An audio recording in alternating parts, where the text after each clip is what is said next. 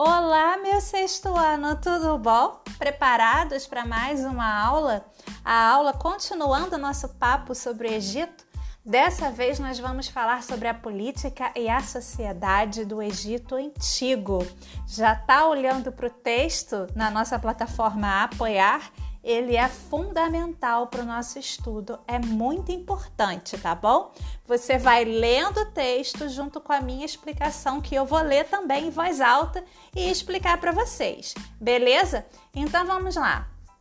Política e sociedade do Egito Antigo.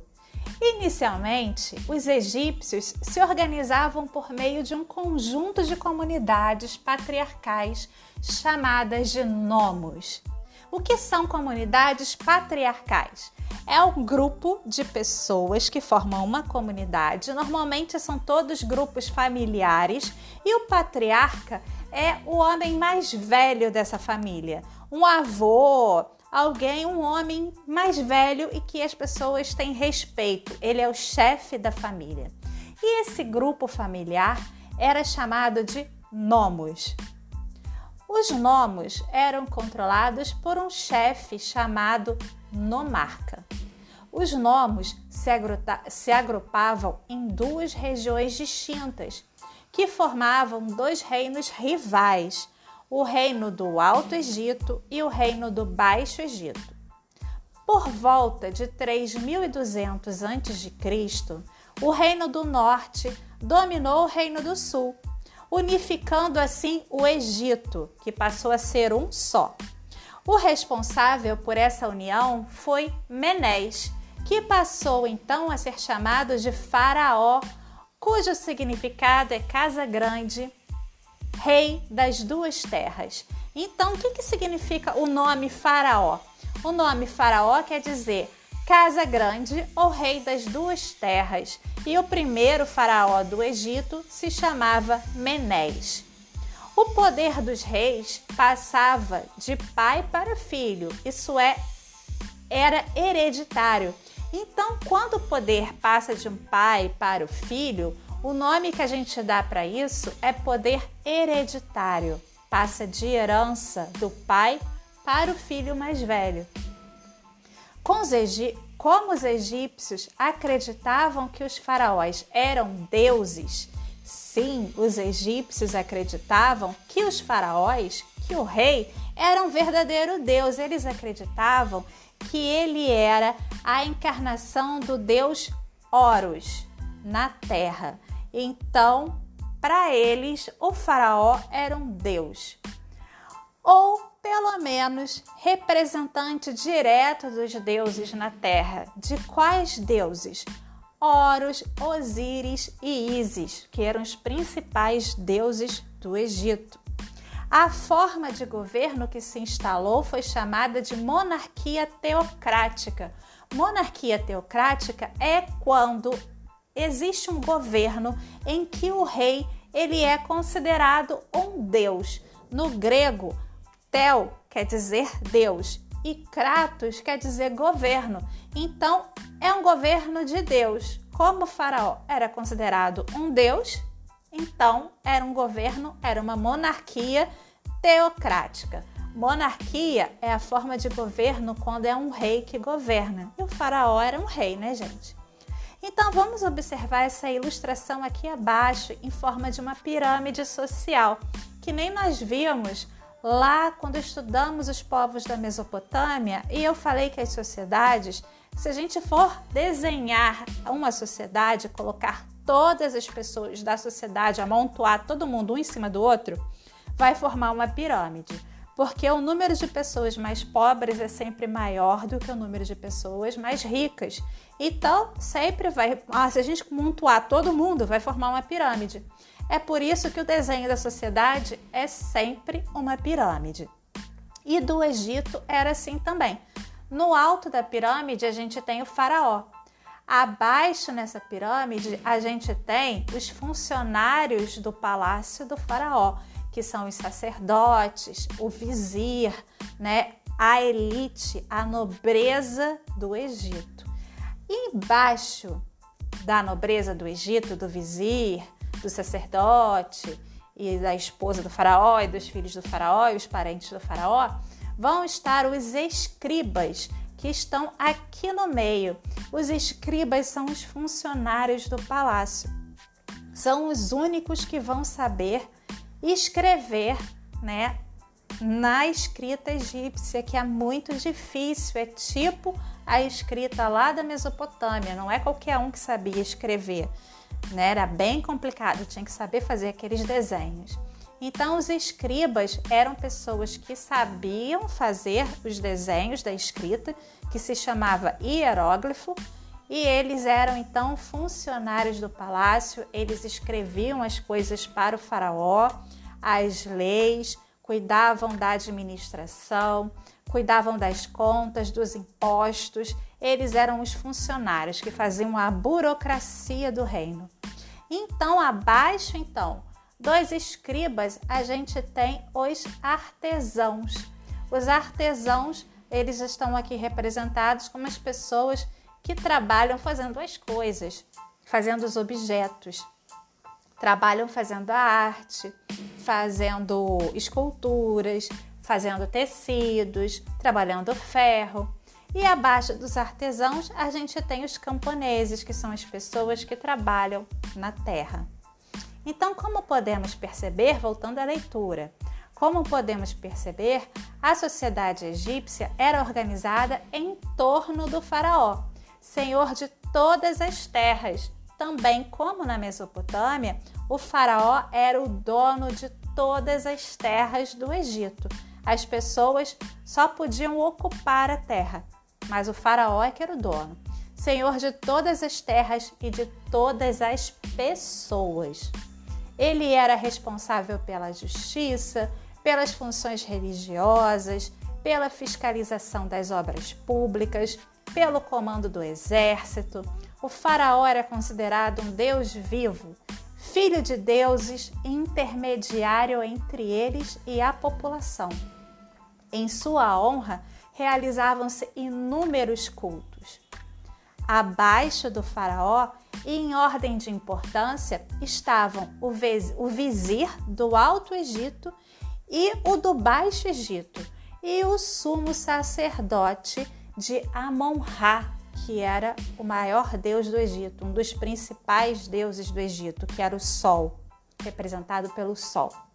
Os vizires contavam com a ajuda dos, superior, dos supervisores e dos nomarcas, isto é, os governadores dos nomos, os distritos do Egito. Os nomarcas, por sua vez, eram auxiliados pelos funcionários do governo, os escribas, que sabiam ler e escrever. Esse é o pessoal que ocupa as três posições do alto da pirâmide. A centralização política do Egito não foi de fato uma constante em sua história. Vários episódios de dissolução do Estado podem ser observados durante sua trajetória. Então, durante ao longo desses seis mil anos de história do Egito, nem sempre o Egito foi unificado. Durante algum tempo, assim, no meio da história desses seis mil anos, aconteceu de ser dividido, do Egito voltar a ser Alto e Baixo Egito, depois voltou a ser unificado. Então não foi sempre uma constante ele ficar unificado. Vários episódios de dissolução do Estado podem ser observados durante sua trajetória. Por volta de 2000, de 2300 a.C., uma série de contendas internas e invasões deram fim à supremacia do faraó. Nos três séculos subsequentes, os nomos voltaram a ser a principal unidade de organização sociopolítica. Esse primeiro período, que vai da unificação ao restabelecimento dos nomos, corresponde ao Antigo Império. No final do século 21 antes de Cristo, olha quanto tempo atrás, a gente está no século 21 depois de Cristo. Olha como eles eram antigos, gente. E as pirâmides estão em pé até hoje. O Estado centralizado foi restabelecido graças aos esforços do faraó Mentutep. Segundo, a servidão coletiva foi mais uma vez adotada, então todo mundo, todos os camponeses, eles eram servos, trabalhavam para o faraó, o faraó era dono de tudo. É isso aí, galera permitindo a construção de vários canais de irrigação e a transferência da capital para a cidade de Tebas. Então, todo mundo no Egito trabalhava como servo de graça para o faraó e não podia reclamar. Mesmo sendo um período de diversas conquistas e desenvolvimento da cultura egípcia, o Médio Império chegou ao seu fim em 1580 antes de Cristo, pessoal com a dominação exercida pelos Ictus. A presença estrangeira serviu para os egípcios se unissem contra a presença dos Ictus. Os Ictus eram um povo que vivia lá na África também, lembrando que o Egito fica na África, no norte da África. Com a expulsão definitiva dos invasores, temos o início do novo império. Nessa época, presenciamos a dominação egípcia sobre outros povos. Entre as civilizações dominadas pelos egípcios, egípcios, desculpa, destacamos os hebreus, os fenícios e assírios. Então, gente, é nessa época que acontece a história de Moisés e tal, que os hebreus são escravizados no Egito, e também os fenícios, e também os assírios lá da Mesopotâmia. Voltando à leitura. Tal expansão das fronteiras possibilitou a ampliação das atividades comerciais durante o Novo Império. Então, durante o Novo Império, eles passaram a fazer comércio com vários povos do crescente fértil, porque eles se expandiram, né? dominaram outros povos, inclusive a Mesopotâmia. O Novo Império considerado o mais estável período da civilização egípcia, teve seu fim com a deflagração de uma série de invasões. Os assírios, persas, macedônios, nós vamos estudar os macedônios depois dos egípcios, e romanos invadiram e controlaram o Egito ao longo da antiguidade. Ao longo de mais de 2.500 anos, os egípcios ainda foram alvo do controle árabe, turco e britânico. Então, gente, depois que o Egito passou a ser invadido pelos assírios e persas, o Egito nunca mais teve de fato um faraó, faraó mesmo governando. Ele passou a ser meio que colonizado, meio que colônia de outros lugares até recentemente, até ele ficar independente da Inglaterra quase no século 20, depois de Cristo. Vamos continuar a leitura. Como é que era a vida dos egípcios? Como é que eles viviam lá na antiguidade, lá no Egito, naquele lugar quente de deserto, no meio de um monte de pirâmides? Como é que era a casa deles? Vamos descobrir. A maior parte da população egípcia morava em pequenas cabanas feitas de junco, madeira e barro.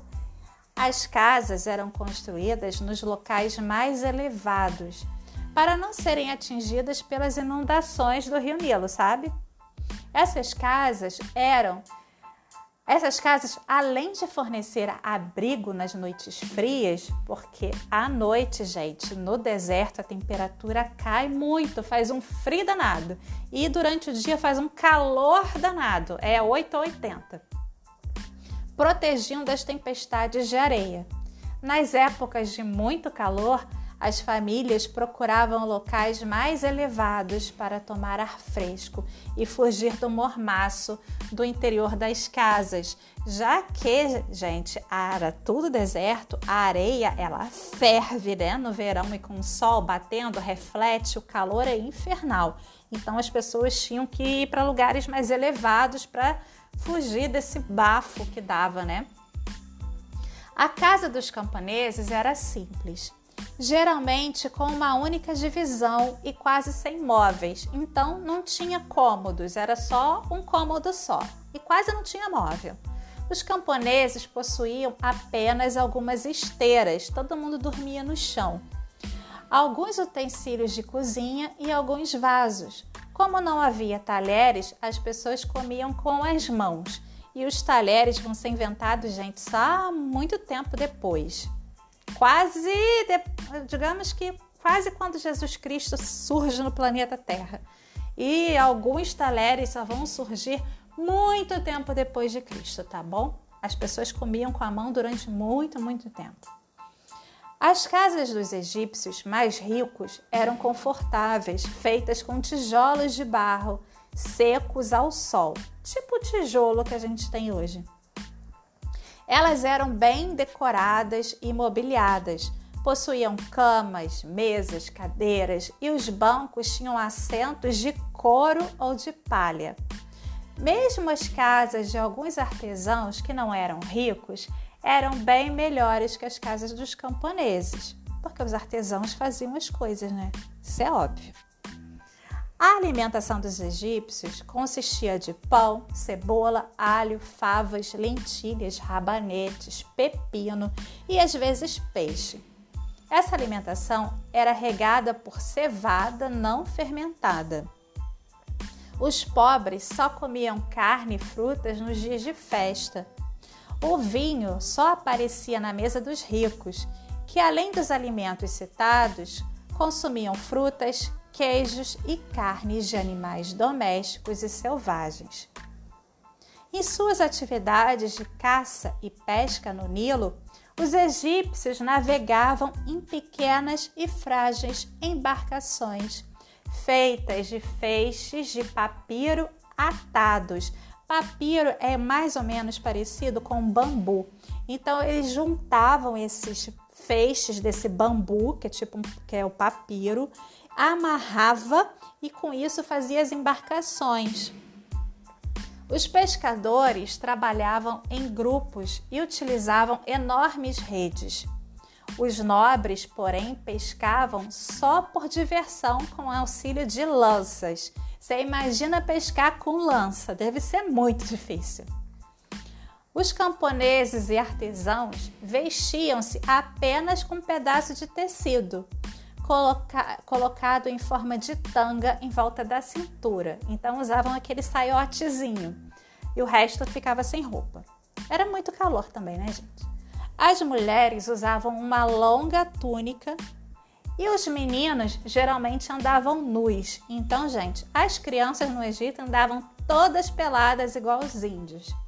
Os ricos usavam trajes mais requintados. Os nobres, por exemplo, usavam um saiote pregueado e suas mulheres vestidos bordados com contas. Nas cerimônias, tanto os homens como as mulheres usavam pesadas perucas.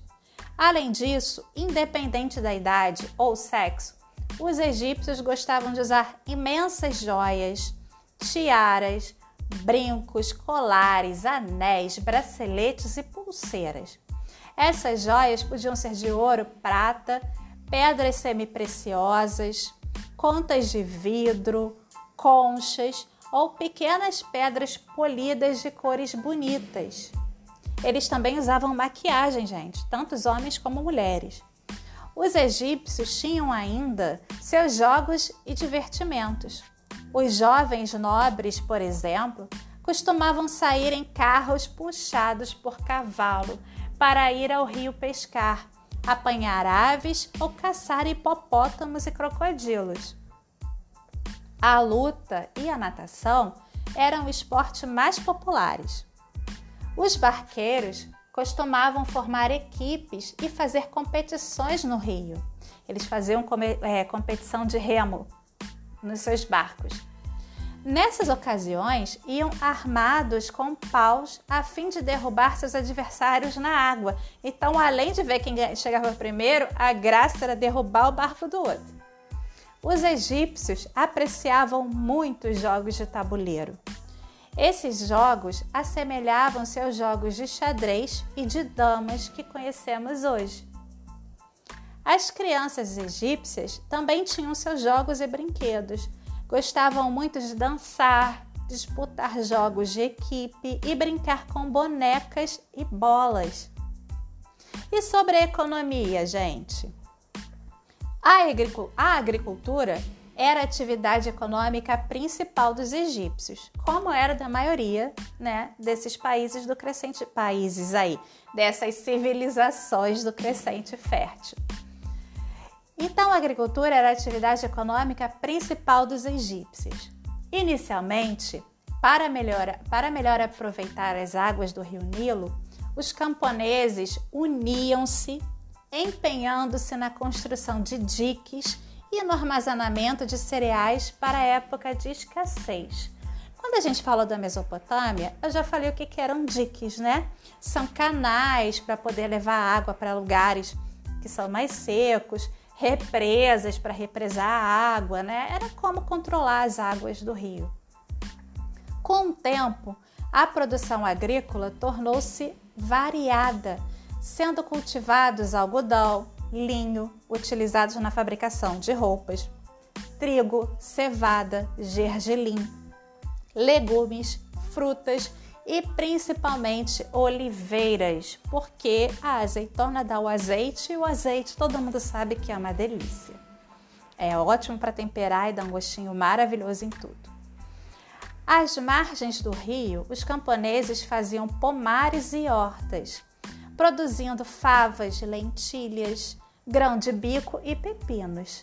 Vocês perceberam que eles adoravam pepino na Mesopotâmia também.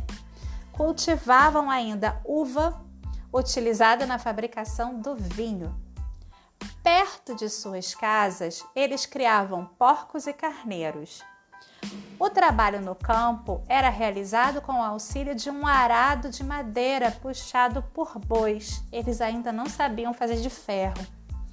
Os camponeses que moravam nos pântanos e nos lagos costeiros, organizados em equipes, criavam em tanques numerosas variedades de peixes. O peixe seco e conservado, peixe seco é tipo bacalhau, tá? Era consumido muitas vezes com pão e cerveja e constituía parte importante da alimentação dos egípcios contando com intenso artesanato, o comércio também foi outra importante atividade econômica do Egito Antigo. Então, além da economia agrícola e tal, eles também tinham um artesanato muito importante. Eles faziam joias maravilhosas, né? Porque todo mundo usava joias. Eles faziam cerâmica, eles faziam tapeçaria, faziam várias coisas que ficaram para a história que a gente encontra nas pirâmides até hoje em escavações, que são as produções de artesanato que eram vendidas ali naquela região próxima do norte da África e do Oriente Médio e na parte mediterrânea da Europa. Existia um comércio por ali, tá bom? Por hoje a gente fica por aqui. Vocês aprenderam várias coisas sobre o Egito. Acharam interessante? Gostaram da aula? Qualquer dúvida, me manda mensagem pelo Instagram, que vocês já sabem qual é, que eu já coloquei na primeira aula. Por aqui, pelo apoiar, que tem como vocês me mandarem mensagem, tá bom? E a gente mantém contato. Agora é só responder as questões dos exercícios. Boa aula para vocês, bom exercício e até a nossa próxima aula. Um beijo, tchau, tchau!